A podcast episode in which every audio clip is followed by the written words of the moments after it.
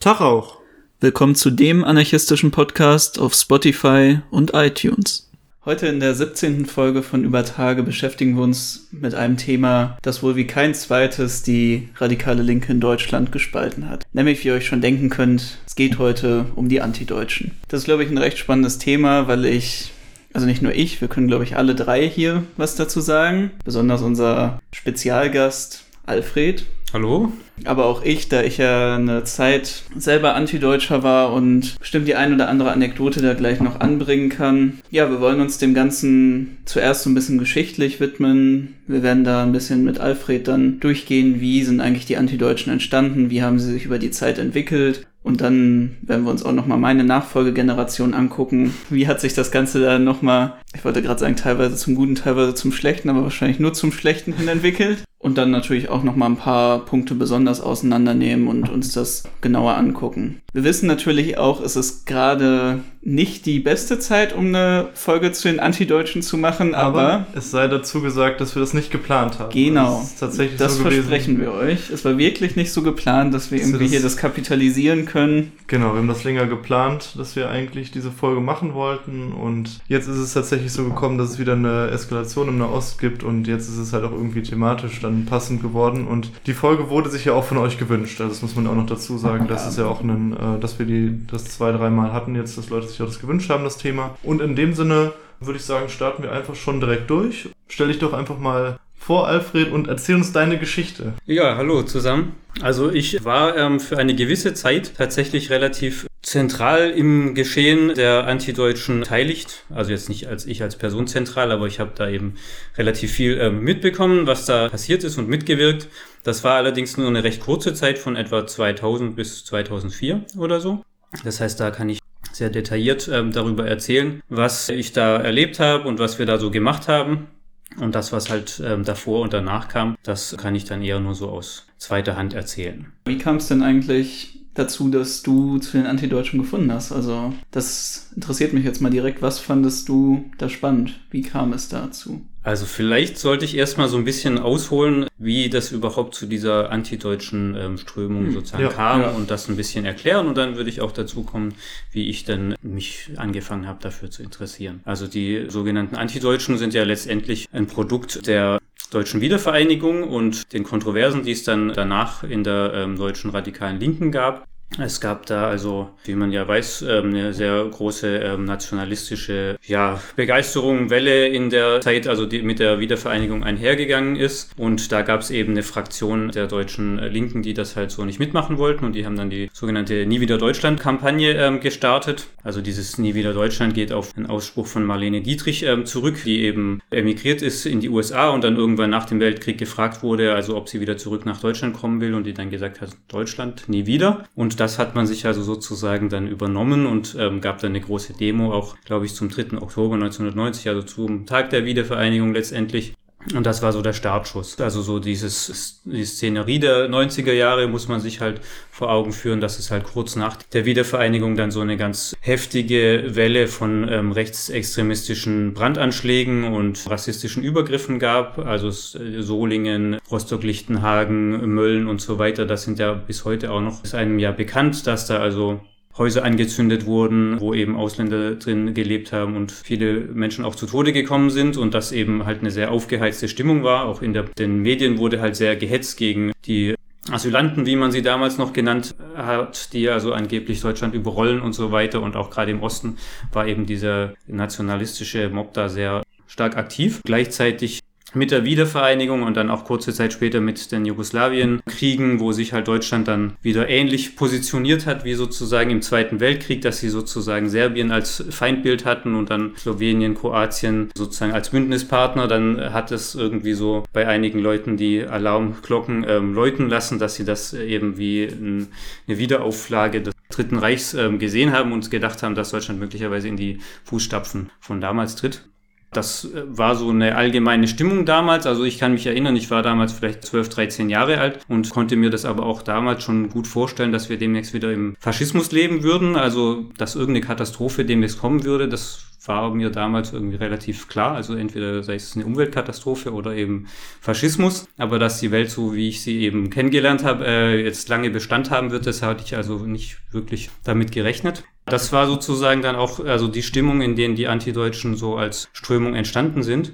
Ja, ein wichtiger Punkt dabei ist vielleicht noch, also diese ganzen Tendenzen, die ich jetzt beschrieben habe, die haben andere Linke durchaus auch so wahrgenommen. Aber ähm, bei den Antideutschen war es eben so, dass sie halt auch sehr stark in den Blick genommen haben, inwiefern die Bevölkerung, also die normale deutsche Bevölkerung da auch nicht einfach nur passiv ist, sondern auch halt aktiv sozusagen diesen Rassismus mitträgt und die Nazis zum Beispiel entschuldigt und so weiter. Ja, ich glaube, ein großer Unterschied war ja dann im Gegensatz zu anderen linken Kräften zu der Zeit, dass man dann den stärkeren Fokus, wie du schon gerade gesagt hast, auf die Bevölkerung gesetzt hast und nicht auf den Staat. Weil, wie ich es noch in Erinnerung habe, war damals diese gängige Erklärung einfach, dass der Rassismus vor allem von den staatlichen Institutionen ausgeht und die Bevölkerung dann eigentlich dadurch hinters Licht geführt wird von der Regierung selber. Dass man sich dann trotzdem immer noch auf die ja, fortschrittlichen Tendenzen innerhalb der Mehrheitsgesellschaft, innerhalb des Volkes verlassen hat. Und mit diesem Bild haben ja dann Antideutsche auch gebrochen. Richtig, also das sozusagen dieses Bild, dass die Bevölkerung eigentlich ja sozusagen eher oberflächlich manipuliert ist, aber durch entsprechende Aufklärung über die Machenschaften der Herrschenden, die dann irgendwie auch mit den Nazis sozusagen im Bunde sind oder die Nazis erst aufgepäppelt haben oder was, dass man dann relativ schnell die Bevölkerung sozusagen wieder auf seine Seite ziehen könnte. Und das haben halt die, diese Strömung, die dann später die Antideutschen geworden sind, haben das eben sozusagen dem widersprochen und waren der Meinung, dass sozusagen der Nationalismus, Rassismus, auch Antisemitismus eine relativ tief sitzende Sache im Charakter des oder der Kultur des deutschen Volks sozusagen ist. Und deswegen man zunächst mal zumindest die Normalbevölkerung auch nicht so als Bündnispartner sehen kann, sondern eher als Gegner sozusagen von einer Emanzipation und einer Befreiung das hat dann auch dazu geführt, dass die Antideutschen sich halt sozusagen erstmal als relativ isoliert wahrgenommen haben, also an so einem Nullpunkt quasi, dass man nicht wusste, wie soll man jetzt eigentlich weitermachen. Also die Idee, dass man jetzt allgemeine Befreiung, eine klassenlose Gesellschaft haben möchte und so war sozusagen immer noch abstrakt präsent, aber wie man da jetzt genau vorgehen soll, war überhaupt nicht klar, weil es halt sozusagen in der Bevölkerung, in der Gesellschaft keinerlei Tendenzen gab, auf die man sich da irgendwie positiv äh, beziehen konnte. Und das hat dann erstmal dazu geführt, dass man halt ähm, sehr stark sich der theoretischen Arbeit gewidmet hat. Also dass verstärkt sozusagen auch die Geschichte betrachtet wurde und versucht wurde, den Nationalsozialismus genauer zu verstehen und zu verstehen, wie denn jetzt die jetzige deutsche Gesellschaft sozusagen so geworden ist. Man hat sich eben stark auf einerseits Marx, aber andererseits auch die kritische Theorie von Horkheim und Adorno eben bezogen, um dann das zu verstehen, was passiert ist. Bei Horkheimer und Adorno gibt es dann so die Denkfigur von der klassenlosen Klassengesellschaft, also dass sie eben erstmal versucht haben zu erklären, wie kann das denn sein, dass jetzt die Proletarier in Deutschland, die ja eigentlich das Interesse an Befreiung haben müssten, gegen ihre Unterdrückung zu kämpfen, dann letztendlich sich für eine noch schlimmere Form der Unterdrückung entscheiden und den Faschismus unterstützen. Du fängst an zu grinsen, wieso? Achso, nee, ich hab, musste gerade nur irgendwie an dieses, ja, die Klassengesellschaft im negativen Aufgehen in die Volksgemeinschaft, so, mich ja. daran erinnert sehen, an diese Phrasen, so. Also, klassenlose Klassengesellschaft. Also, die Idee ist einfach, dass sich sozusagen die Beherrschten dermaßen stark mit der Herrschaft identifizieren, dass ihnen das gar nicht mehr so erscheint, als würden sie beherrscht werden. Das ist einfach, wurde auch als Volksgemeinschaft sozusagen dann deklariert die Gesellschaft im Narzissmus. Davon hört die Klassengesellschaft aber nicht auf zu existieren. Also natürlich gab es trotzdem noch Ausbeutung und es gab Herrschaft und so weiter. Und es gab auch Unterdrückung und das spüren die Menschen ja auch, selbst wenn sie sich als Volksgenossen sehen. Diese Erfahrung muss dann aber verdrängt werden und ist dann aber nicht einfach weg, sondern erscheint dann so die Theorie von Adorno und Horkheimer im Antisemitismus. Also dass diese Wut gegen die Herrschaft auf ein Ersatzobjekt projiziert wird, was eben die Juden sind, die dann stellvertretend gehasst und verfolgt werden und gerade dadurch sich sozusagen die Beherrschten umso mehr mit ihrer eigenen Herrschaft identifizieren. Das erzeugt dann diesen Schein so einer klassenlosen Gesellschaft und das äh, ist dann das, was sich sozusagen auch nach der NS-Zeit irgendwie als Kontinuität hinübergerettet hat, da zwar andere Formen angenommen hat, aber trotzdem ist es ja schon auch auffällig, wie wenig Klassenkonflikt es in Deutschland eigentlich auch nach 45 die ganze Zeit gab und wie befriedet die Gesellschaft eigentlich war. Und das wurde auch versucht dann eben durch solche Theorien zu erklären. Mhm.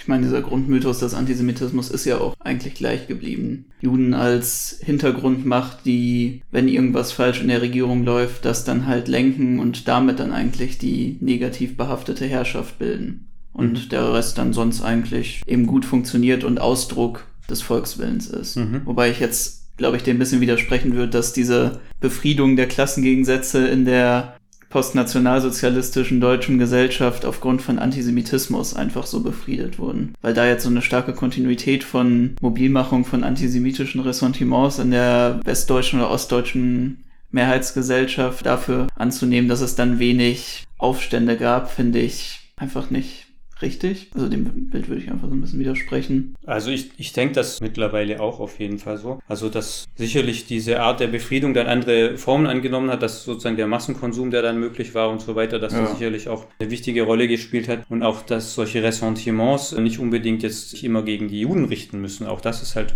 ein wichtiger Punkt. Also es gab dann kurze Zeit später eben den Antikommunismus, dass also das Böse dann das Reich im Osten war und so ist sozusagen die, wer jetzt genau dieses Ersatzobjekt oder dieses Feindbild ist, auch ein bisschen austauschbar. Ja, da einfach den Rassismus und Hass auf GastarbeiterInnen als Beispiel. Genau, und das, das war dann. Austauschform war dann auch in den 90er Jahren so, dass also diese antideutsche Strömung dann halt das so gesehen hat, dass dadurch, dass vielleicht auch dieser Nachkriegsmassenwohlstand in gewisser Weise in, in eine Krise kommt und sich sozusagen das auch mit durch Sozialabbau und so weiter nicht einfach alles sozusagen immer besser wird in Anführungszeichen und die Krisentendenzen sich verstärken, dass dadurch auch dieses Bedürfnis nach, nach Feindbildern sich wieder aktualisiert und mhm. wieder stärker ähm, hin zum Vorschein kommt. Also eine Sache, die mich jetzt auch noch interessiert in dieser Entstehungsgeschichte, die wir gerade aufgemacht haben, ist, wie stark war eigentlich die Rolle von diesen Diskussionsprozessen innerhalb der radikalen Linken bezüglich Antisemitismus? Weil es gab ja eigentlich nach der Stadtguerilla-Phase in Deutschland, also alles, was sich so unter revolutionäre Zellen, Bewegung 2. Juni, Rote Armee-Fraktion, Rote Armee-Fraktion, Rote Zora. Rote Zora subsumiert hat und gerade davon ausgehend dann, was es an gemeinsamen Aktionen mit palästinensischen Widerstandsgruppen gab und da dann vor allem eben die Flugzeugentführungen, die dann von palästinensischen und deutschen Militanten durchgeführt wurden, bei denen dann ja auch jüdische von nicht-jüdischen Passagieren selektiert wurden und dann auch umgebracht wurden. Das hatte ja eigentlich alles so ein bisschen so Prozesse auch innerhalb dieser Gruppen von Reflexionen von Antisemitismus geführt. Wie stark war denn diese Thematisierung von linken Antisemitismus für eben die Gründungsprozesse der Antideutschen? Also ich denke schon, dass das eine Rolle gespielt hat. Also es hat sich ja am Anfang so vor allem um die Zeitschrift ähm, konkret gruppiert so grob. Also es gab da so ein gewisses intellektuellen Milieu mehr oder weniger, die sich irgendwie mit dieser Zeitung halt assoziiert waren, die da auch geschrieben haben und so weiter. Wolfgang Port war da sicherlich ein sehr wichtiger äh, Person, der eben letztendlich aus der 68er Bewegung kommt und dann seine Haupttätigkeit als Journalist dem gewidmet hat, eben das Versagen der, der Linken, seit sie sozusagen nach 68 konformistisch geworden ist. Aber warte mal, war der nicht auch Dichter? Wolfgang Port? Eigentlich nicht. Ich spiele nur auf dieses Gegenstandpunktvideo ein zu antideutsche Dichter. Ach so. okay, ja, also wenn man jetzt vom Gegenstandpunkt ausgeht, dann ist ziemlich viel Dichtung. Und äh, Wissenschaft ist dann ein sehr, sehr ähm, enger Bereich. Ja, aber das, also der war auf jeden Fall da wichtig und es gibt da jetzt auch zum Beispiel, was ihr mit ähm, Rote Zora und revolutionäre Zellen und so weiter angesprochen habt, da gibt es auch Überschneidungen oder Bezugspunkte. Also zum Beispiel haben die revolutionären Zellen sich auch mal positiv auf Wolfgang Port bezogen, haben ihn auch zitiert und er hat wiederum auch sehr intensiv verfolgt, was jetzt mit dieser ganzen Stadtguerilla-Sache geworden ist und das auch der Linken eigentlich nicht verziehen, dass sie bis heute die RAF-Leute da im Knast versauern lassen und sich nicht mehr dafür interessieren, obwohl er natürlich auch der Meinung war, dass das, was RAF dann letztendlich letztendlich gemacht hat, jetzt nicht der mhm. richtige mhm. Weg zur Emanzipation war. Ja, deswegen würde ich sagen, untergründig haben diese Diskussionen sicherlich eine gewisse Rolle gespielt. Ja, ich denke, wir haben jetzt schon ganz gut na nachvollziehen können, die Verbindung, also der, der, der Hauptansatzpunkt der Antideutschen im Kontext halt eben Antisemitismus ist und dadurch natürlich auch so ein Übergang zu einem, zu so einer Solidarität mit Israel ist ja dann naheliegend, wenn du, wenn du das als Hauptansatzpunkt für, für deine Politik letztendlich auch wählst oder nicht. Das ist ja ein, auch, denke ich, ein wichtiger Punkt. Also der Existenzrecht von, von Israel, später dann von wegen Israel bis zum Kommunismus sozusagen. Also dass dann eben alle anderen äh, Staaten äh, zuerst aufgelöst werden und dann erst Israel, weil es eben diesen Schutzraum für Jüdinnen braucht. Vielleicht kannst du da nochmal drauf eingehen, ob das dann von Anfang an so eine Rolle gespielt hat oder sich das erst so entwickelt hat über die Zeit. Ich finde vielleicht, was man dazu aber noch ergänzen muss, dass ein wichtiger Grundmoment dann ja trotzdem dauerhaft war, diese Angst vor einem Umkippen innerhalb der Bevölkerung ja. zu einfach nur antisemitischem Terror.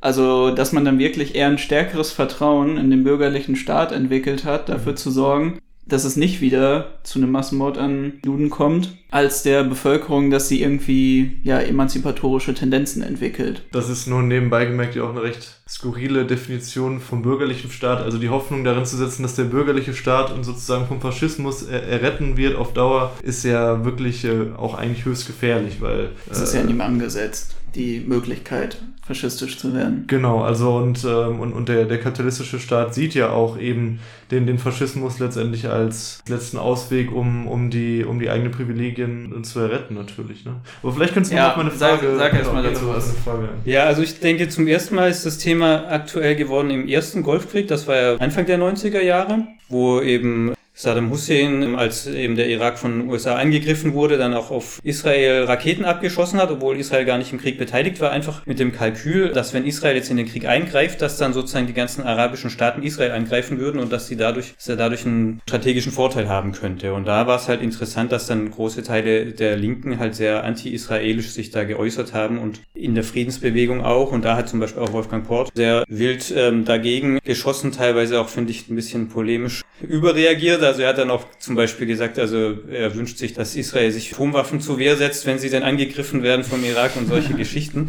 Ähm, das sind, glaube ich, Sachen, die ja dann nachher auch dann vielleicht eher ein bisschen peinlich waren. Aber also, wo das dann sozusagen noch stärker eine Rolle gespielt hat mit dieser Israel-Solidarität, war dann ab der zweiten Intifada. Das war ja ab 2000 hat das angefangen, mhm. dass der Friedensprozess da im Nahen Osten ein Ende gekommen ist und das eben wieder zur Auseinandersetzung zwischen den Palästinensern und Israel kam. Und da gab es so zwei neue Aspekte. Also zum einen, dass der Widerstand der Palästinenser in sehr stark islamistisch geprägt war. Das war vorher nicht der Fall. Dass also jetzt ähm, Hamas und islamischer Dschihad da an der Spitze waren. Und das andere war halt, dass die neue Aktionsform sozusagen der Selbstmordattentate. Also es war nicht mehr so, dass es irgendwie ein Volksaufstand mit Steine werfen und Massendemonstrationen war, sondern das war eben so, dass halt äh, junge Leute Sprengstoffgürteln losgeschickt wurden ins Kerngebiet von Israel und da sich in die Luft sprengen sollten, um möglichst viele Zivilisten zu töten. Und das war so sozusagen die Hauptaktionsform. Ähm, des sogenannten palästinensischen Widerstands. Da war eben auch interessant, dass ähm, viele Linke, aber auch Teile der bürgerlichen Öffentlichkeit und auch in der arabischen Welt sehr viele Leute halt sich da sehr eindeutig ein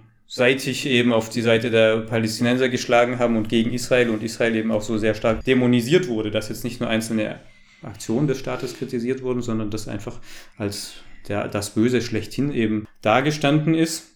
Und das war tatsächlich dann was, was halt die antideutsche Strömung sehr interessiert hat und wo sie sich halt sehr ähm, damit befasst hat und dann auch äh, versucht hat, die bisher schon gebildeten Analysewerkzeuge darauf anzuwenden. Das gab dann so die Idee von, dass, davon, dass Israel sozusagen der Jude unter den Staaten ist. Also so wie der Jude im Antisemitismus sozusagen als der Ausbeuter steht, der äh, den ganzen, das, äh, was eigentlich die kapitalistische Klasse macht, auf sich vereinigt und jetzt als der Ausbeuter schlechthin dasteht und die Kapitalisten damit sozusagen aus dem Schneider sind. So ist es so, dass der jüdische Staat für das ähm, gehasst wird, was eigentlich alle Staaten tun. Also jeder Staat ist repressiv und geht irgendwie mit Gewalt gegen Bevölkerungsgruppen vor und so weiter und so fort. Das wird aber nicht bei anderen Staaten kritisiert, sondern exklusiv bei Israel und ist damit auch sozusagen ein Mittel, um Kritik vom eigenen Staat sozusagen abzulenken. Also sieht man jetzt gut auch zum Beispiel beim Iran, wo ja jetzt also der Staat wirklich sehr repressiv ist und die Leute ähm, auch genug Grund haben aufzubegehren, dass dann halt ähm, versucht wird, diese Wut abzulenken und auf Israel projizieren, was glücklicherweise im Iran auch zunehmend weniger funktioniert.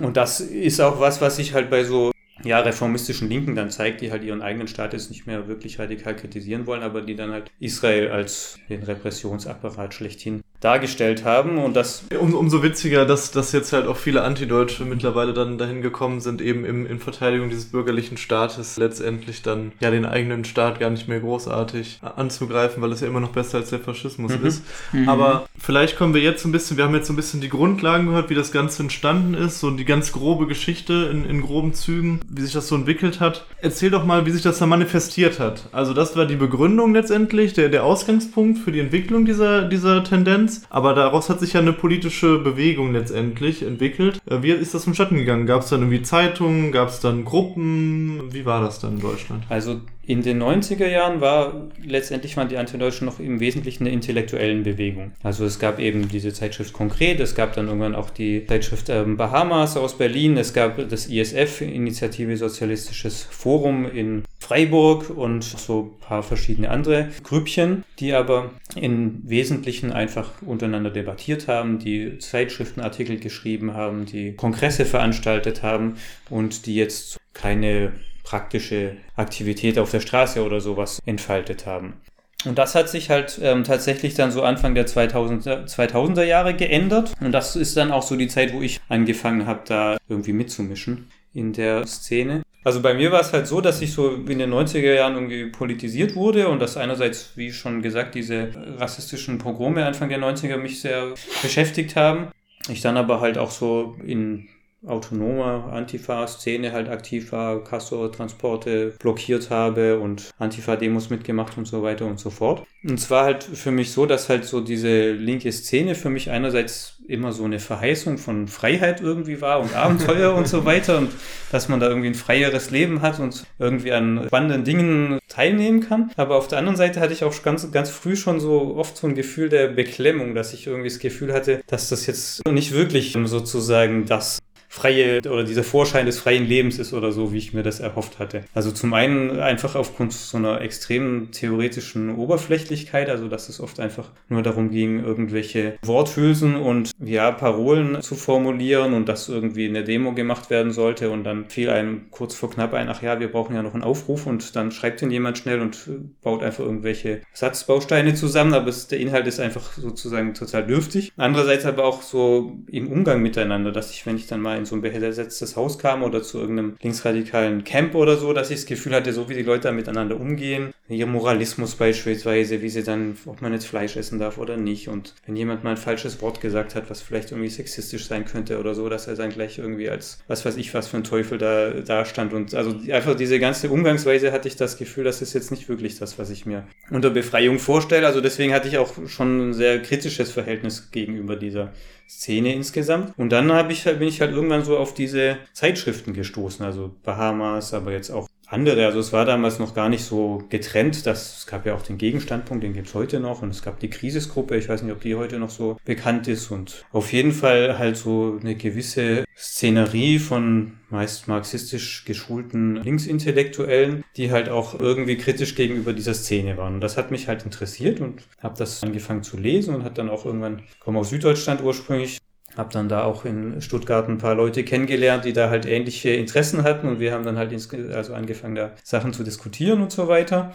So wurde ich dann auch auf die Antideutschen irgendwie ähm, aufmerksam. Ich meine, damals sind doch auch, ich glaube, gerade so diese bekannteren Gruppen und Zeitschriften häufig auch aus K-Gruppen heraus entstanden, dass viele von denen vorher in solchen Gruppen aktiv waren und so ein bisschen auch dann diese Organisationsform für diese intellektuellen Zirkel dann im Endeffekt übernommen wurden. Was ich auch immer recht spannend fand, war ja, dass diese starke Kritik dann an diesen klassischen linken Umgangsformen, was ja dann auch so ein bisschen dargestellt wurde als naja, stimmt natürlich auch, dass man damit nicht wirklich die breite Bevölkerung ansprechen kann und dass das alles recht merkwürdig und unangenehm wirkt und eben nicht das gute Leben ist, dass man sich dann gleichzeitig selber ja. immer weiter halt in so einen, ja, entweder in so einen intellektuellen Elfenbeinturm reingelesen hat und von der Sprache mindestens genauso unverständlich wurde wie irgendwas, was dann als halt eher identitätspolitische Linke kritisiert wurde. Oder halt in ja irgendwelchen komischen antideutschen Szene-Codes, was dann ja erst später entstanden ist, immer weiter reingesteigert hat und eben genauso wenig ansprechend für irgendwie die breite Bevölkerung war. Mhm.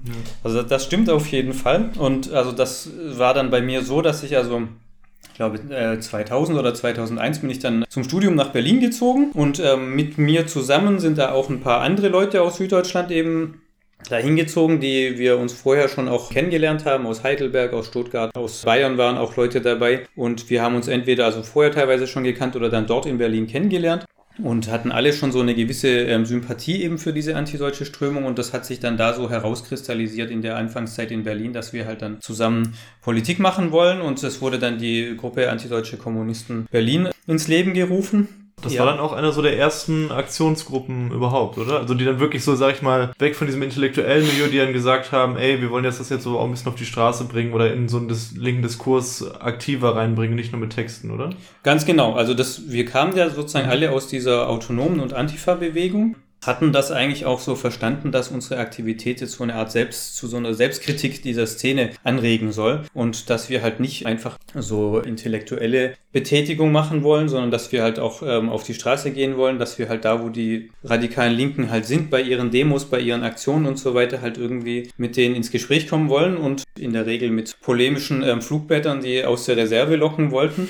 Also es gab dann nach dieser Gründung halt so eine Abfolge, dass wir halt relativ schnell eine Reihe von Flugblättern rausgehauen haben, wo wir sozusagen jeden Aspekt der linken Szene, seien das jetzt die Globalisierungsgegner, seien das die Anti-AKW-Bewegung, die Antifa-Bewegung äh, und so weiter halt jeweils kritisiert haben und versucht haben, die auseinanderzunehmen. Und Erstmal schön viele Feinde machen am Anfang. ja, das hat auch funktioniert. Also das war auch tatsächlich so. Und also auch Wolfgang Port war da auch wieder so ein bisschen unser Vorbild das versucht haben, also er macht das äh, wirklich sehr gekonnt, dass er eben die ähm, kritische Theorie auf so Alltagsphänomene der Gegenwart angewendet hat und das haben wir halt auch dann versucht, irgendwie so gut, dass wir das hinbekommen haben, nachzuahmen. Also äh, mit dem viel Feinde machen, das stimmt auch tatsächlich. Das war tatsächlich auch so.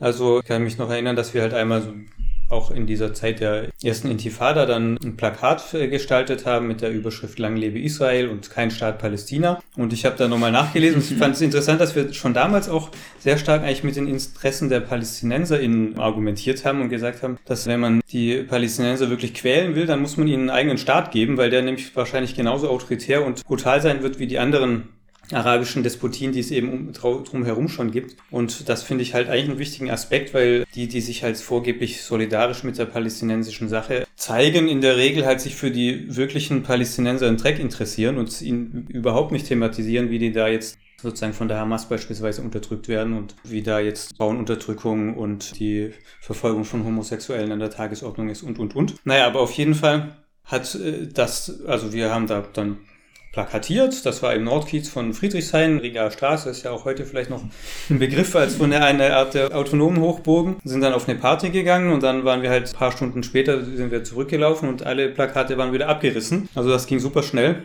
Ein paar Tage später bin ich dann in den Infoladen daneben gegangen in der Riga Straße und wollte fragen, ob wir da vielleicht ein Postfach haben können, weil damals gab es eben noch Postfächer und dann habe ich einen Faustschlag ins Gesicht bekommen von einem Typen, der da eben gerade war und äh, mit der, dem äh, Ausruf, ja, ihr seid diese zionistischen Schweine, die diese Scheiße da geklebt haben und dann sind eben zwei Leute vom Laden, haben dann eingegriffen, haben den dann rausgeschmissen und so weiter, ist auch nichts Schlimmes passiert.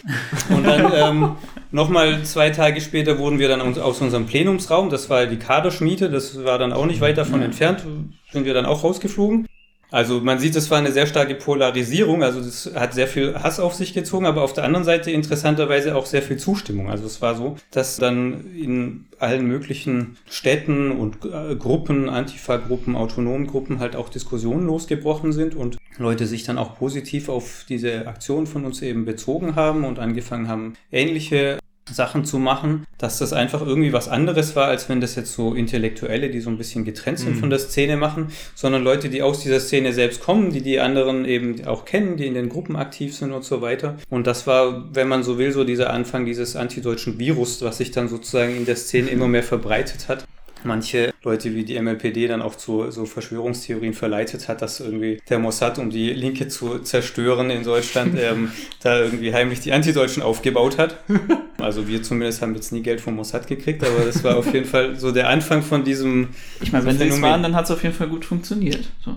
Ja, also ich will nicht ausschließen, dass es jetzt dann der, im weiteren Verlauf dann auch Leute gibt, die tatsächlich von irgendwelchen israelischen Stiftungen vielleicht Geld bekommen haben oder was. Ich, ich aber glaub, darüber erklären die das auch sogar, dass es halt über eben Stiftungen, die dann irgendwie von Israel mitfinanziert werden oder von zionistischen Foundations aus den USA, dass darüber dann irgendwie Geld zu. Genau, aber das, das, das ist auch sicherlich nicht ver verkehrt, aber das hatte, glaube ich, mit uns damals relativ wenig zu tun. Wie war das denn eigentlich dann von der antideutschen Seite? Wie haben die das eigentlich aufgenommen, dass ihr so ein bisschen dann weg von den Lesekreisen raus auf die Straße gegangen seid? War es dann direkt eine Taktik, die sehr viel Anklang gefunden hat, wo man sich dann auch selber drauf bezogen hat? Oder gab es dann auch Kritik an den Arten und Weisen, wie ihr da Politik gemacht habt? Erstmal nicht. Also es war so, dass jetzt zum Beispiel die Redaktion Bahamas, die auch in Berlin ansässig sich ist, sich da sehr drüber gefreut haben, dass es da junge Leute gibt, die plötzlich sich mal positiv auf sie beziehen und ähm, die sich dafür interessieren. Und wir waren dann oft da bei gemeinsamen Treffen und haben da halt diskutiert und teilweise auch geschrieben für die Bahamas. Und die sind dann auch selber so ein bisschen aktionistischer geworden, dass sie dann auch ab und zu mal Kundgebungen gemacht haben. Und wenn jetzt so große pro-palästinensische Aufmärsche waren, dass sie dann eine Gegenkundgebung gemacht haben oder solche Dinge. Und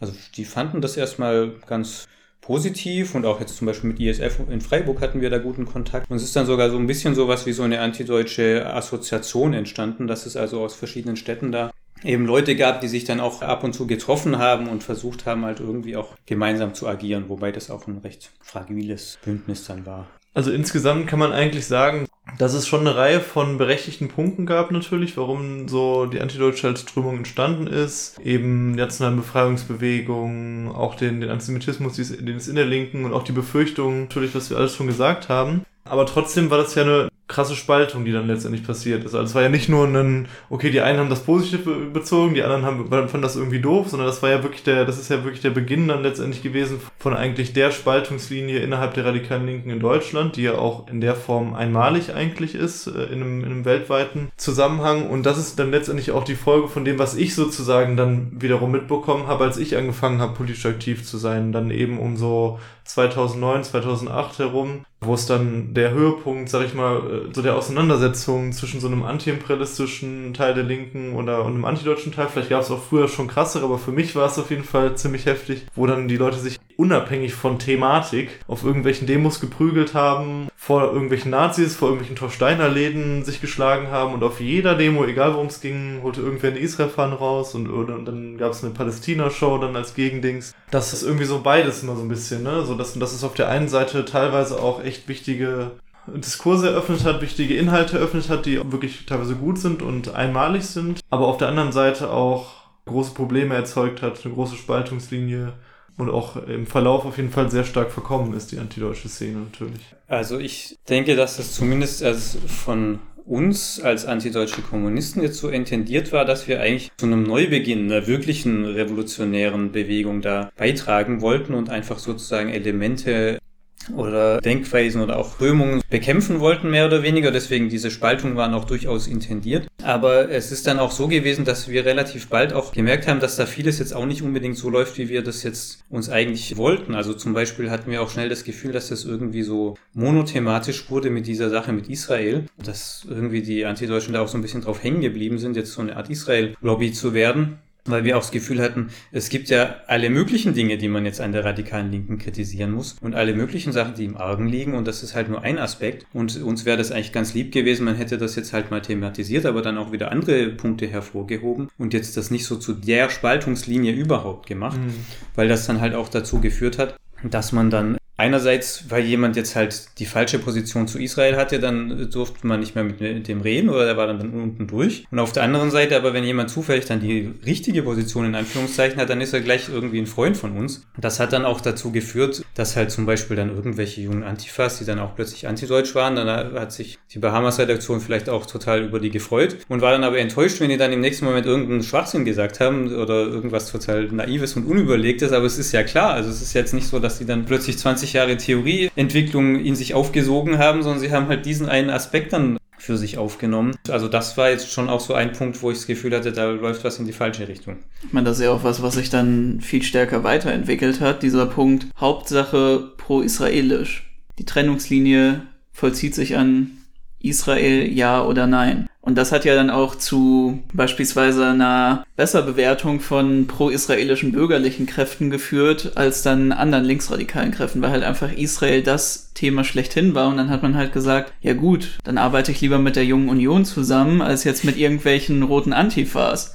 Weil das ist der Punkt, woran wir uns eigentlich spalten und nicht mehr an Klassengegensätzen, nicht mehr an antirassistischen Positionen, antisexistischen Positionen, sondern das, worum es wirklich geht, ist, den jüdischen Staat verteidigen, der halt der Staat ist, der Schutzraum für die jüdischen Menschen weltweit und die Nachkommen der Shoah. Und insofern war es ja auch ein gewisser Dammbruch inhaltlich, ne? Also wenn man dann eben verkennt, dass heute sowieso, da, damals vielleicht auch schon im, im Beginn auch natürlich ein imperialistischer Staat ist und eben ein Klassenstaat ist, klar, ein, ein demokratischer Staat, der vielleicht im Vergleich zu den arabischen Staaten drumherum schon fortschrittlicher ist und da schon mehr Möglichkeiten gibt, auch für Minderheiten. Das ist alles klar, aber trotzdem gibt es ja auch die faktischen materiellen Unterschiede zu der arabischen Bevölkerung und so. Das sind ja alles dann Sachen, die dann, die dann wirklich verkannt werden. Da gab es auch schon in ganz vielen Teilen der Linken so Dammbrüche von schon reaktionären Positionen letztendlich oder von zumindestens es sind reaktionäre Positionen. Zumindest nicht, zum, zumindest nicht revolutionären Positionen, sag ich mal so, die sich da durchgesetzt halt, haben. Ja, es gibt da natürlich viele Abstufungen, da werden wir auch gleich nochmal in der Entwicklung drauf kommen, aber im Endeffekt kann man sagen, teilweise reaktionäre Positionen, ja.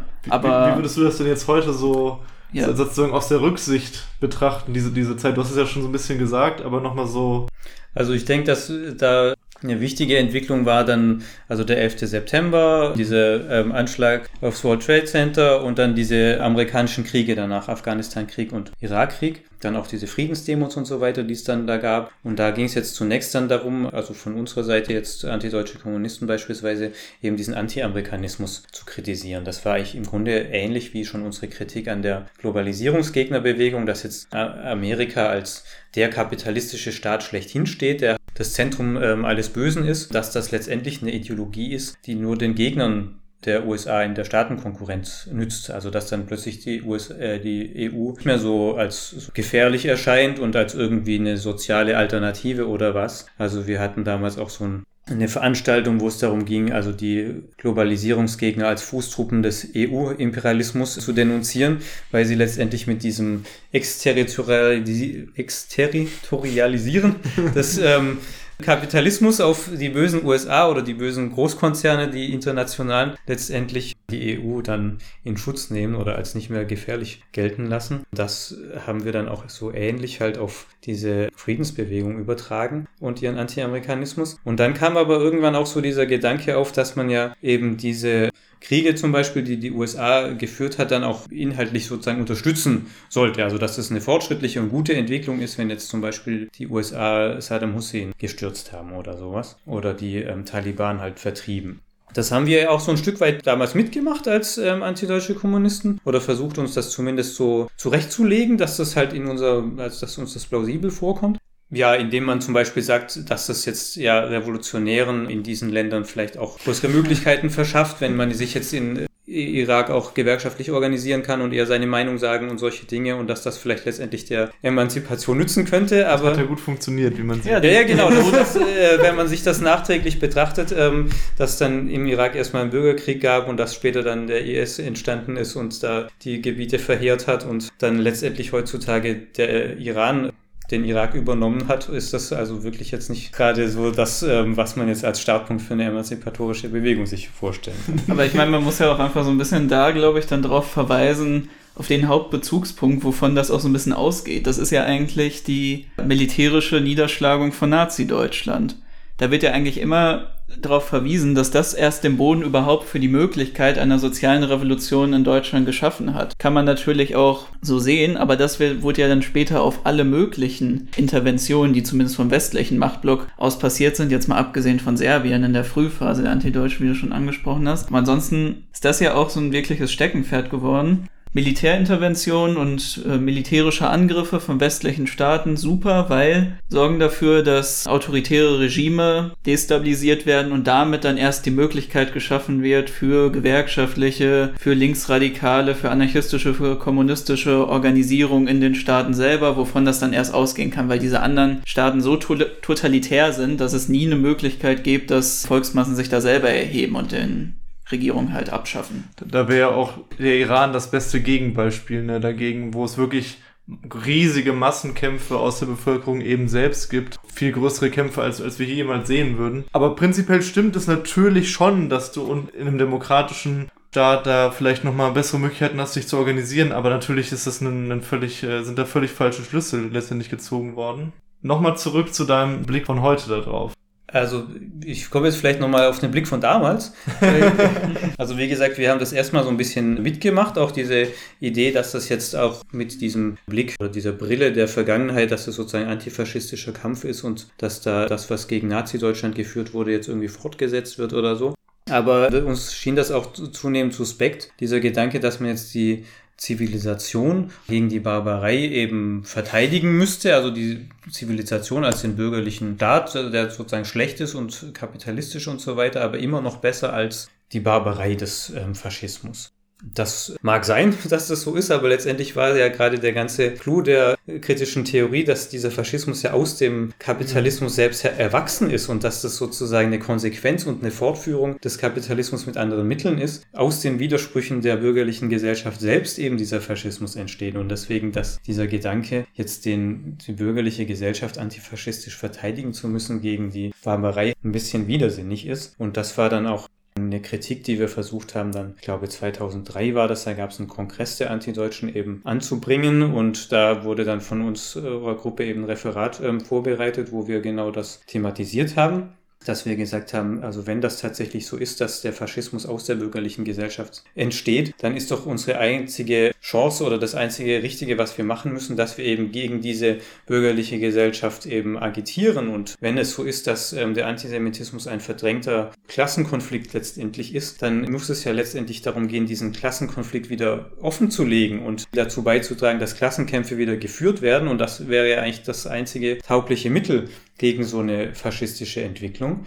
Damit haben wir eben versucht, dann so eine Debatte unter den Antideutschen zu erregen, aber das hat halt leider nicht funktioniert. Es war dann so, dass uns also vorgeworfen würde, wurde, wir würden irgendwie gerne den Schulterschluss mit den antisemitischen Massen sozusagen ähm, anstreben, also dass wir jetzt mit denen gemeinsam jetzt gemeinsame Sache machen wollen oder so. Ja, also erinnert mich ein bisschen daran, es gab einmal eine Veranstaltung und da gab es dann halt also eine Antideutsche in Berlin und da gab es dann Gegenproteste und da waren dann so Leute vom Gegeninformationsbüro, das ist so eine alte antiimperialistische Gruppe und dann kamen aber auch so ein paar junge arabische ähm, Jugendliche, die dann halt irgendwie Juden rausgerufen haben, weil sie mitgekriegt haben, da geht es irgendwie um Israel und sowas. Und dann hat diese, eine Frau vom Gegenstand gegen Informationsbüro dann gesagt, ja, ruf doch lieber Zionisten raus. Und das ist halt so ein bisschen tatsächlich ähm, das, was wahrscheinlich die Bahamas dann gedacht hat, was wir äh, anstreben, dass man also in dem Moment, wo jemand schon manifest antisemitisch agiert, ihm dann sagt, ja komm, du könntest ja vielleicht lieber gegen die Kapitalisten sein als gegen die Juden oder so. Und das ist natürlich nicht das, was wir äh, intendiert haben. Also es ist klar, dass man sich jetzt nicht an die schlimmsten Faschisten wendet und sagt, ja, vielleicht könntest du ja mal lieber den Kommunismus anstreben oder so, sondern dass man halt an anderer Stelle Stelle und mit anderen Leuten da ins Gespräch kommen muss, aber dass letztendlich doch die Erfahrung, dass man sich gemeinsam gegen seine Unterdrücker und Ausbeuter assoziieren kann und kämpfen kann, dass das letztendlich das Einzige ist, was nachhaltig solchen faschistischen Tendenzen den Boden entzieht. Das war eigentlich das, was wir intendiert haben. Okay, und dann habt ihr, dann habt ihr das probiert alleine umzusetzen, mit vielleicht noch zwei, drei anderen Leuten, die das gut fanden auf dem Kongress, oder habt ihr euch dann aufgelöst? Weil, wenn das so eine starke Gegenreaktion ist. Das hört sich jetzt schon wirklich so vom Anfang, vom Ende an. Ich meine, es war dann das 2003 war und war dann wahrscheinlich so. Das war tatsächlich der Anfang, das Anfang ja. vom Ende. Also ja. es, es, war so, dass wir da eigentlich nicht mehr wirklich einen Fuß auf den Boden gekriegt haben. Also wir haben dann noch diskutiert mit anderen Gruppen und es war auch so, dass die Hälfte unserer Gruppe dann nach und nach ausgetreten ist. Dann gab es noch eine wichtige Sache, dass eben dieser Wolfgang Port dann auch nochmal eingeladen wurde von einer antideutschen Gruppe zum 3. Oktober 2003 und die sich erhofft haben, dass das erzählt, was er immer so erzählt hat und was sie sozusagen unterstützt, wie schlimm Deutschland ist und so weiter. Aber Wolfgang Ports ähm, Sache ist halt, dass er immer eigentlich nicht das erzählt, was die Leute von ihm erwarten. Und dass er jetzt eher darauf hinaus wollte, dass das alles ein Schmarrn ist. Jetzt immer noch zu denken, dass Deutschland das vierte Reich sei oder sowas. Und dass er also diese ganze Denkweise letztendlich in Frage gestellt hat und gesagt hat, also er sieht jetzt gerade nichts, was besonders in Richtung Faschismus in Deutschland hinweist und das sei vielleicht Anfang der 90er Jahre plausibel gewesen, das so anzunehmen, aber jetzt könnte er nicht angeben, warum Deutschland irgendwie schlimmer ist als irgendein anderes kapitalistisches Land dass er jetzt zwar nach wie vor nicht denkt, dass jetzt irgendwie alles zum Besten läuft, eher im Gegenteil, aber dass halt diese antideutsche Brille, aufgrund dessen ja auch überhaupt dieser Name überhaupt entstanden ist, wir sind antideutsch, weil jetzt Deutschland sozusagen für etwas mhm. besonders Schlimmes und Gefährliches steht, dass das letztendlich die Realität nicht trifft. Und das war aber dann natürlich in der antideutschen Szenerie erstmal ein großer Skandal und alle waren entsetzt darüber. Das hat auch dann in unserer Gruppe ein bisschen zur Verwerfung geführt, weil einige das eigentlich gar nicht so dumm fanden, was er gesagt hat. Aber letztendlich hat es im Nachhinein auch dazu geführt, dass glaube ich, einige der Antideutschen das sich dann haben auch einleuchten lassen. Also neuerdings nennen sie sich dann ja jetzt auch Ideologiekritiker und nicht mehr Antideutsche. Also deswegen dieses, dass jetzt Deutschland besonders schlimm ist, ist dann vielleicht auch ein bisschen klar geworden, dass das nicht mehr ganz so aktuell ist. Na, aber jetzt also zurück zu unserer Gruppe. Also es war tatsächlich so, dass wir dann auch selber irgendwie nicht mehr so richtig weiter wussten oder auch ins Zweifeln gekommen sind, dass unsere bisherige Aktionsform und Denkweise irgendwie so nicht hinhaut und wir auch jetzt keine Mitstreiter letztendlich unmittelbar gefunden haben, dass sich die Gruppe tatsächlich erstmal aufgelöst hat, wir dann andere Wege eingeschlagen haben und ich seither letztendlich auch diese antideutsche Szenerie eher so nur noch von außen mitbekommen habe und da jetzt also nicht mehr aktiv daran beteiligt war. Okay, das war dann so ein bisschen die Geschichte, wie dann die antideutsche Aktion zu Ende ging und letztendlich dann ja auch so ein bisschen die erste Generation von aktionistisch orientierten antideutschen Szene. Ich habe vielleicht noch die zweite Generation mitbekommen in meinen Anfangszeiten. Ja, da hatte ich dann eher auch von Anfang an eher ein distanziertes Verhältnis dazu, aber es war wie gesagt sehr aktuell und explizit anarchistische Positionen, die, die dann beides verteufelten, sowohl so eine autoritär-kommunistisch geprägte antiimperialistische Linke als auch so eine antideutsch geprägte Linke eher ablehnten, waren dann schon sehr marginal zu dem Zeitpunkt leider. Irgendwann kam dann, hat, hat sich das eben so weiterentwickelt. Bei mir in der Generation war das viel noch dieses so, diese Mischung aus einerseits dieses, dieses Intellektuelle weiterhin von der Bahamas, aber gleichzeitig war auch richtig krass einfach so dieses subkulturelle antideutsche Ding. Also so, hey, wir gehen irgendwie Elektropartys machen, Egotonik, wir nehmen chemische Drogen, so, das war halt echt so das Ding und relativ wenig dahinter. Ja, ich hatte dann niemand großartig was mit zu tun, aber der liebe Joshua, der hatte ja dann einige Jahre später dann ja. doch einiges damit zu tun und hatte sich dann auch dann sozusagen in der dritten oder je nachdem, wie man das sagen will, vierten Generation oder was auch immer, dann zum Antideutschtum entwickelt. Erzähl ja. uns doch mal. Also ich glaube, vorher muss man, muss ich so eine kurze Einleitung dazu geben, wie das äh, eigentlich bei mir angefangen hatte. Es war halt so, als ich in die anarchistische Bewegung kam, von dem, wie ich vorgeprägt war mit meinem Bezug auf den Nahostkonflikt war eigentlich etwas entgegengesetzt zu dem, wie ich dann später geworden bin. Also mein Bild von Israel zum einen davon geprägt größtenteils durch ja muslimische Freunde von mir, die eher eine ablehnende Haltung gegenüber Israel hatten. Ich hatte selber irgendwie auf meinem Schüler-VZ-Bild, glaube ich mal, dieses Free Gaza mit dem, mit äh, Israel hält die Hand vor dem Mund von Palästina. Als ich mich dann stärker politisiert habe, habe ich auch größtenteils eher so Sachen wie dem Volke dienen gelesen, was ja auch jetzt nicht dafür bekannt ist, eine stark pro-israelische Haltung zu haben. Dementsprechend bin ich dann aber auch ein bisschen, da ich ja überhaupt keine Szene-Sozialisierung hatte, also keinen wirklichen Kontakt mit der linken Szene, hatte ich eher das Bild davon, wenn ich jetzt in die anarchistische Bewegung komme, dass es zumindest keine pro-israelischen Positionen gibt.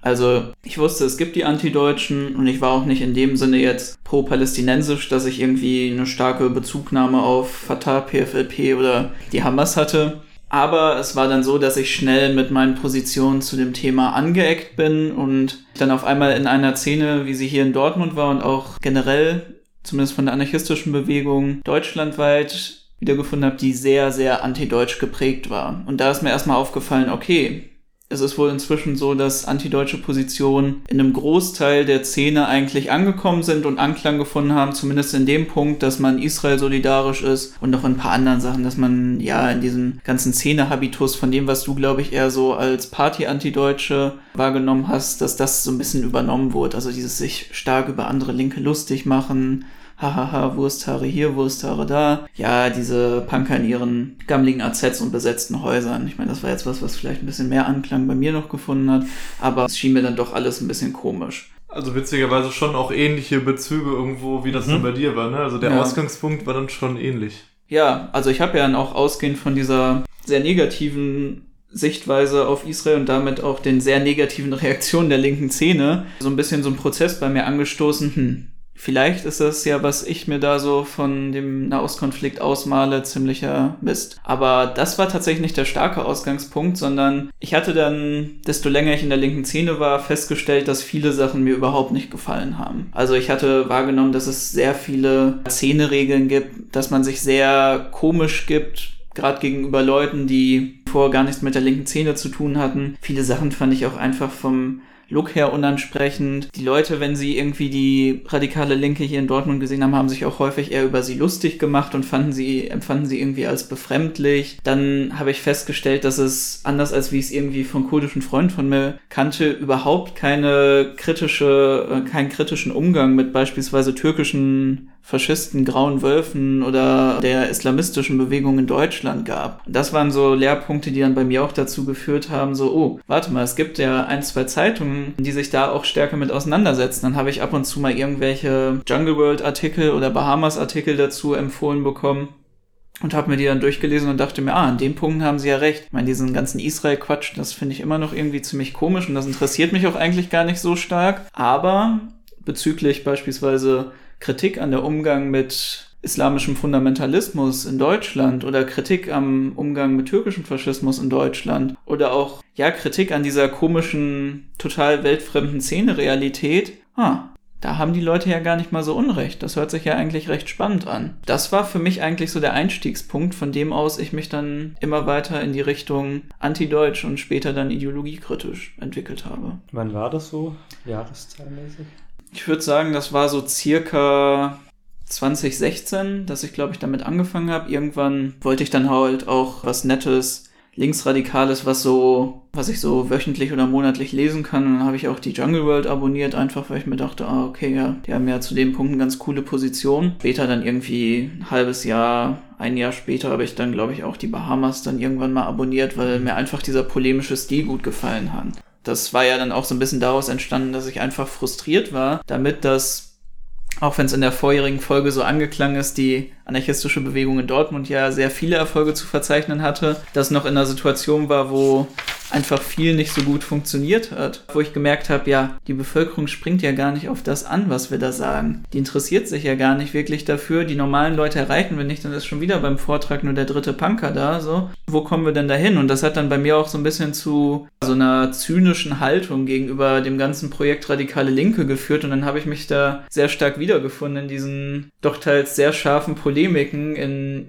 irgendwelchen antideutschen, schrägstrich ideologiekritischen Zeitungen das habe ich eben auch so wahrgenommen, dass das viel dann so eine Form von einfach so einer Gegenreaktion war. Also und, und so empfinde ich die antideutsche Bewegung auch oft, äh, sowohl in der Entstehung als auch jetzt, dass es eher so ein Draufhauen, so ein, so ein, ah, das ist alles Dreck und auch oft selber keine richtige Alternative anbieten, also so eine gewisse, eben dieses polemische, dieses richtig reinschneidende, um dann halt auch anhand von sogar Spaltung oder was auch immer für Dynamiken zu versuchen, da dann irgendwie andere Inhalte reinzusetzen. Das macht halt, ist es halt irgendwie ein schwieriges Projekt und das war ja auch im Kontext bei dir hat man das ja auch so ein bisschen gesehen, dass das natürlich dann, du hast dich dann viel um, was weiß ich, man geht halt irgendwie zu McDonalds und legt sich irgendwie einen Davidstern oder so oder macht halt, macht halt sonst für, macht halt sonst für einen Scheiß und, und, und so vernünftige Politik, wo man dann versucht, daran zu arbeiten, sage ich mal, ne? dass man, ja. da, dass man die, dass man die Leute erreicht, daran zu arbeiten, dass man professioneller auftritt, da, dass sich das eben ändert, dass die Leute nicht sagen, öh, jetzt ist nur wieder der, dass das eben dann in den Hintergrund gerät. Das macht man ja auch ein bisschen für sich selber, um sich dann über diese ganze Szene-Realität zu erheben. Mhm. Also dann fängt man halt an, irgendwie nur noch mit dem Fred Perry Polo irgendwo hinzugehen und sich dann drüber lustig zu machen, wie dann die ganzen Leute aussehen, dann sich den Wursterträger anzugucken und haha, guck mal, wie der aussieht, hier der Weiße mit Reds und dann äh, man selber halt den schicken Schnitt oder sowas. Natürlich dieses ganze Theorie halt geblubber. So, man setzt sich dann in Diskussion und versucht halt einfach wirklich nur so im Endeffekt seinen Theorieschwanz auf den Tisch zu hauen und so ein bisschen auf die Kacke da zu hauen mit dem, was man dazu sagen kann und alle anderen sind scheiße.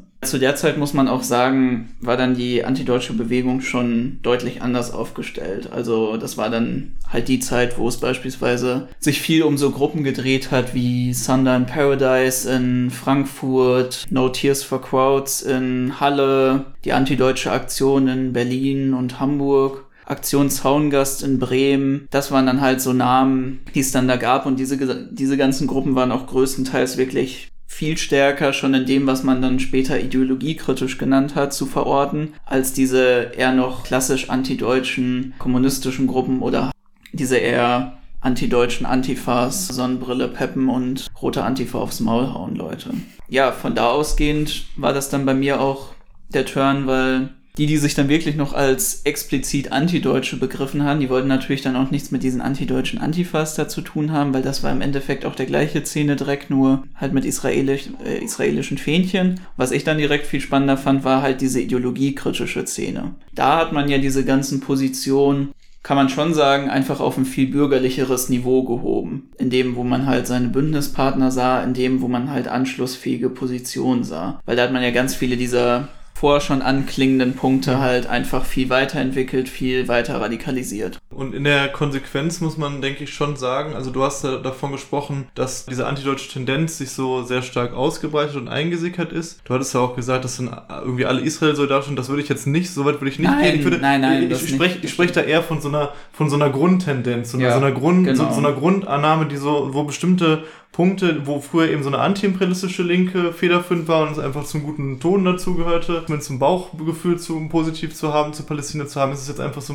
so in vielen Teilen so ein bisschen verkehrt. Und da muss man wirklich sagen, dass das ja schon Allein wenn ich überlege, wie das uns in Dortmund geschadet hat, an wie vielen Stellen, wo wir halt probiert haben, genau Anschluss zu finden an die Massen und wirklich Aktionen zu machen, die außerhalb von Szene gingen. Ich erinnere mich zum Beispiel an diese Gelbwesten-Geschichte. Hm. Da hatten wir, da ging das gerade los mit, dass das auch in Deutschland so, so Fuß fing und in, in Frankreich war es eine riesige Massenbewegung. Wir fanden das eben an der Stelle damals mit der anarchistischen Gruppe einen, einen spannenden Punkt, wo man sa sagen könnte, okay, wir probieren das jetzt auch in Deutschland groß zu machen als Massenbewegung oder das zumindest dran anzuschließen, weil da ja auch sehr viele progressive Elemente drin waren und das ja halt ein Volksaufstand letztendlich in, in Frankreich auch war, wo jetzt nicht nur Faschisten oder so unterwegs waren. Und wir haben das dann in Dortmund eben versucht, waren einer der ersten Städte überhaupt, die diese Gelbwesten-Sache gestartet haben, noch vor den ganzen Rechten und so. Aufruf gestartet, alle Leute probiert einzuladen, niemand gekommen. So, niemand außer halt zwei, drei rote Antifas. Das ist halt super exemplarisch dafür, weil man dann eben, und dann ein Jahr lang später, kann man sich dann schön neben dann die späteren rechten Gelbwesten dann stellen mit irgendwie Aluhut und sagen, ihr seid alle Verrückte und guckt ihr da wieder an den rassistischen Mob und so weiter und so fort, aber selber es nicht geschissen bekommen,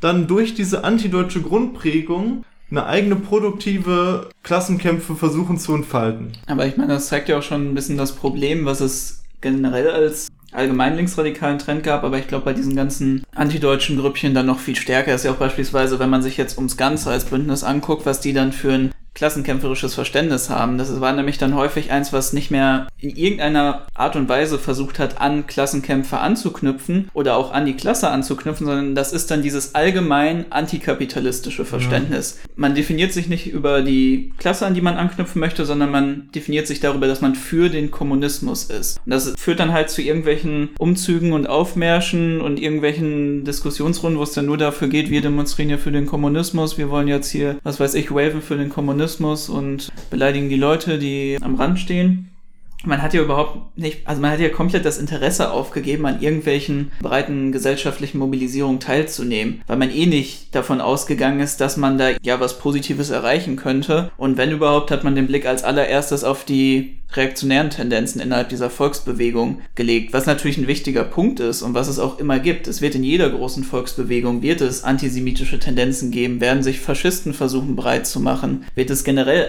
irgendwelche anderen reaktionären Tendenzen geben. Aber den Fokus von Anfang an darauf zu legen und als ersten Impuls das ist eine Aufgabe sich linksradikaler Politik davon abzugrenzen. Ja, genau, das ist eine komplette Aufgabe und das führt eigentlich immer zum absoluten Gegenteil. Ja. So, der erste Versuch muss immer sein, in diese sozialen Kämpfe reinzuwirken, die zu unterstützen und gleichzeitig halt diese Tendenzen zu bekämpfen. Aber das war eben nicht die Politik.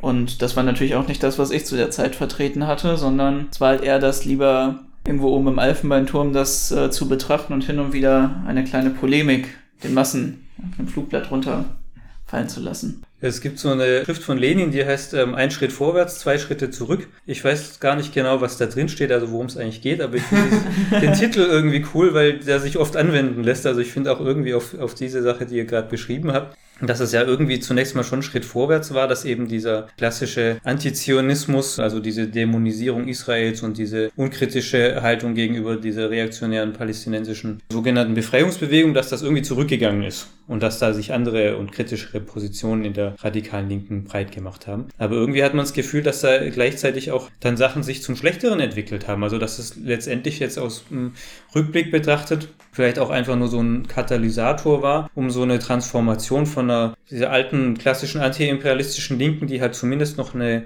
Ahnung davon hatte, dass es halt um Eigentumsverhältnisse geht und dass es darum geht, dass irgendwie eine Klasse die andere Klasse stürzen muss oder so. Wie verquer das dann oft auch ausgedrückt wurde, dass es dann letztendlich übergegangen ist zu so einer, ich sag mal, Antidiskriminierungslinken, also der es nur noch darum geht, alle möglichen Diskriminierungen, Antisemitismus, Rassismus, Klassismus, was es da so gibt, halt alles auf dem Schirm zu haben und zu gucken, dass niemand beleidigt wird oder schlecht ähm, über jemand geredet wird oder sowas, aber dass es letztendlich darum geht, die Eigentumsverhältnisse umzuwälzen, Ganzen kommt da nicht mehr vor. Und wie habe ich so den Verdacht, dass jetzt diese ganze antideutsche Diskussion da auch dazu beigetragen hat, ungewollt vielleicht, da zumindest einen bestimmten Teil der Szene weiter in diese Richtung zu entwickeln. Voll. Ja, hat auf jeden Fall dazu beigetragen, aber es gab ja auch trotzdem halt in der antideutschen Bewegung eigentlich einen Turn, dass man sich eher so einem bürgerlich-liberalen Bild von Gesellschaft stärker zugewandt hat, als halt wenigstens besser als der Faschismus und gar nicht mehr dieses, wir sind irgendwie eine Anti,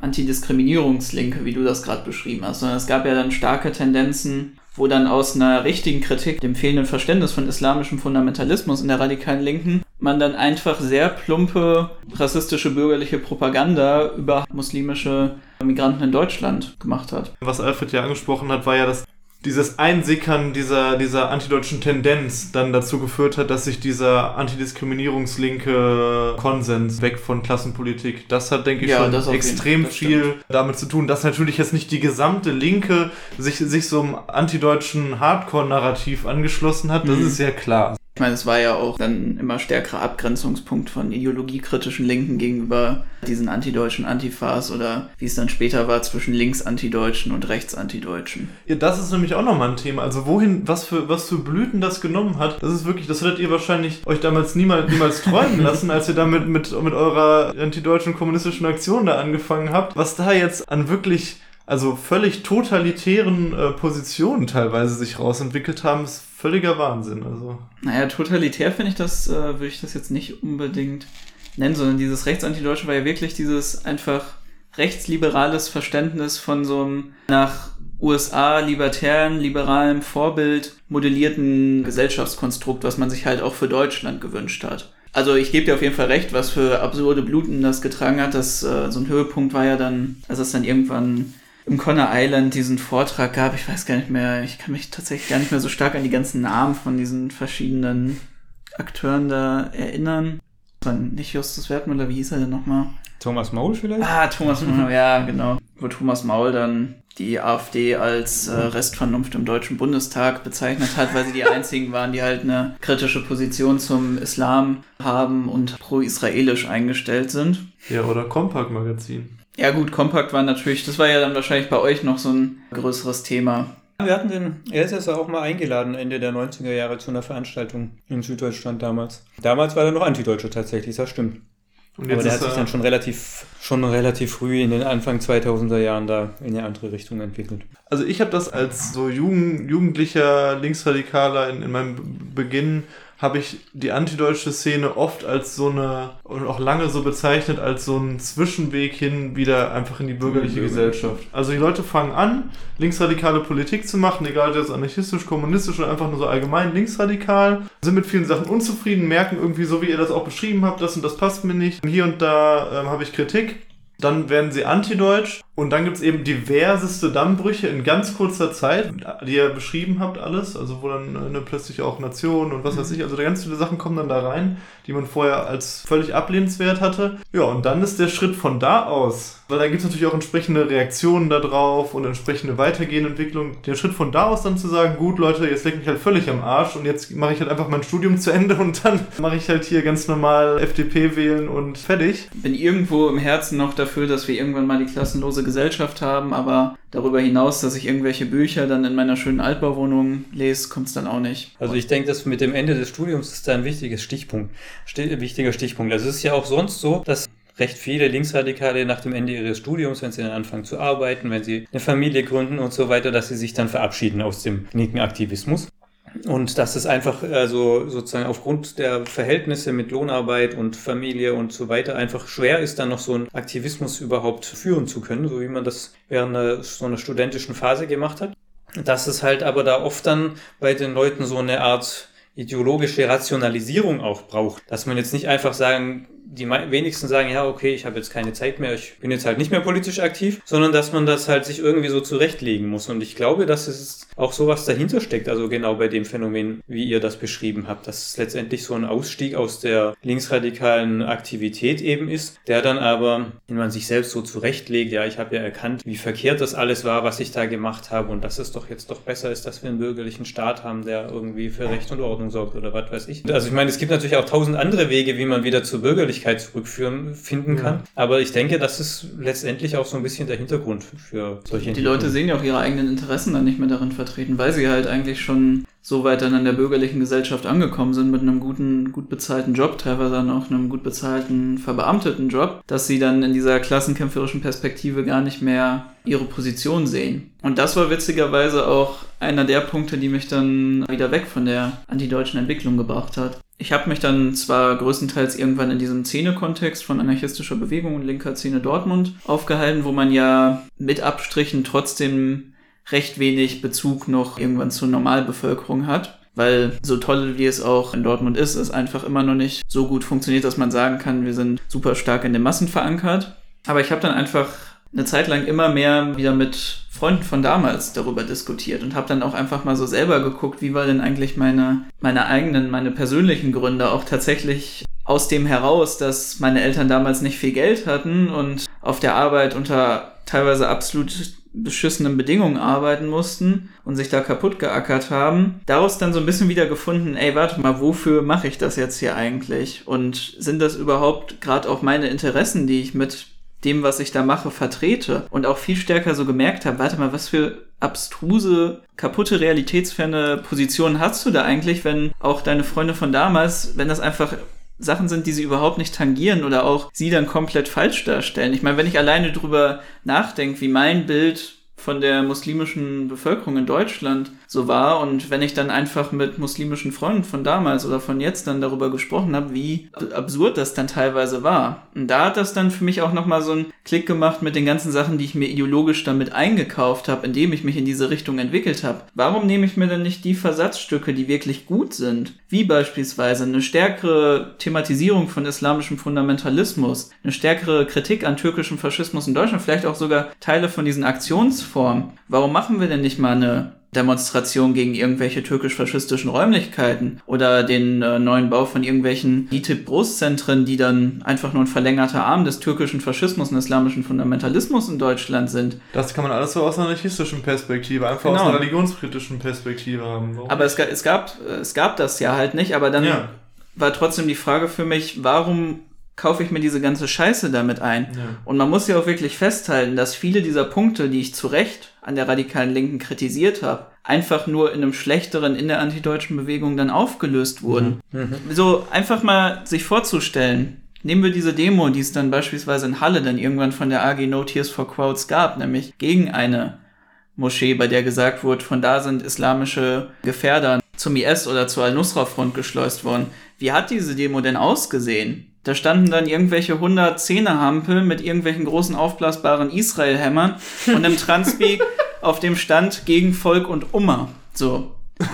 Umma vielleicht, für die, die es nicht wissen, das äh, bezeichnet die Gemein, äh, die Gesamtheit der Muslime. So, das ist einfach die muslimische Glaubensgemeinschaft man hat sich so in seinen Texten, in seinem Außenbild so anschlussfähig für rechtsliberale und für konservative Kräfte in Deutschland gemacht, dass man nie dieses Ziel, was man sich da irgendwie gewünscht hat, nämlich eine klassenkämpferische Perspektive gegen diese reaktionären und antisemitischen Tendenzen in der Gesellschaft aufbauen konnte. Und in dem Sinne bin ich auch sehr, sehr froh, dass ihr beide dann wieder zur klassenkämpferischen, anarchistischen Politik gefunden habt, denn das Wasser fließt nun mal von oben nach unten und es fließt eben nicht hinauf. Ich hoffe, dass, wenn ihr jetzt nichts mehr sagen wollt, ich glaube, dann haben wir schon hier einen ganz guten Blick in, in eure Vergangenheit, in unsere Vergangenheit geworfen und das ganze Thema ganz gut andiskutiert, oder? Mhm. Ja, auf jeden Fall. Also ich denke mal, man könnte sicherlich zu 10.000 Punkten noch 10.000 Sachen sagen, aber es ist schon Zu dem Thema ist jetzt schon einiges gesagt worden. Die Folge ist lang genug. Wir wollen auch nicht hier vier Stunden noch sitzen und über Antideutsche reden. Eben, wir haben auch Besseres zu tun. Nein, Spaß. Nein, aber wenn ihr noch, wenn ihr noch Fragen habt, wenn, wenn Fragen bei euch aufgekommen sind, wenn Kritikpunkte aufgekommen sind, wenn irgendein Thema, was euch zu kurz kam oder wo ihr sagt, ey, das war nochmal spannend, da hätte ich gerne mehr zugehört, wir haben auch einiges nur angeschnitten, dann sagt uns gerne Bescheid. Du bist sicherlich vielleicht dann auch nochmal dabei in, in, einer, in einer gerne, kleinen ja, Fragerunde. Man muss nicht meine peinlichsten Geschichten noch rausholen, das ist auch gut. ja, in dem Sinne würde ich sagen, Glück auf. Glück auf. Glück auf.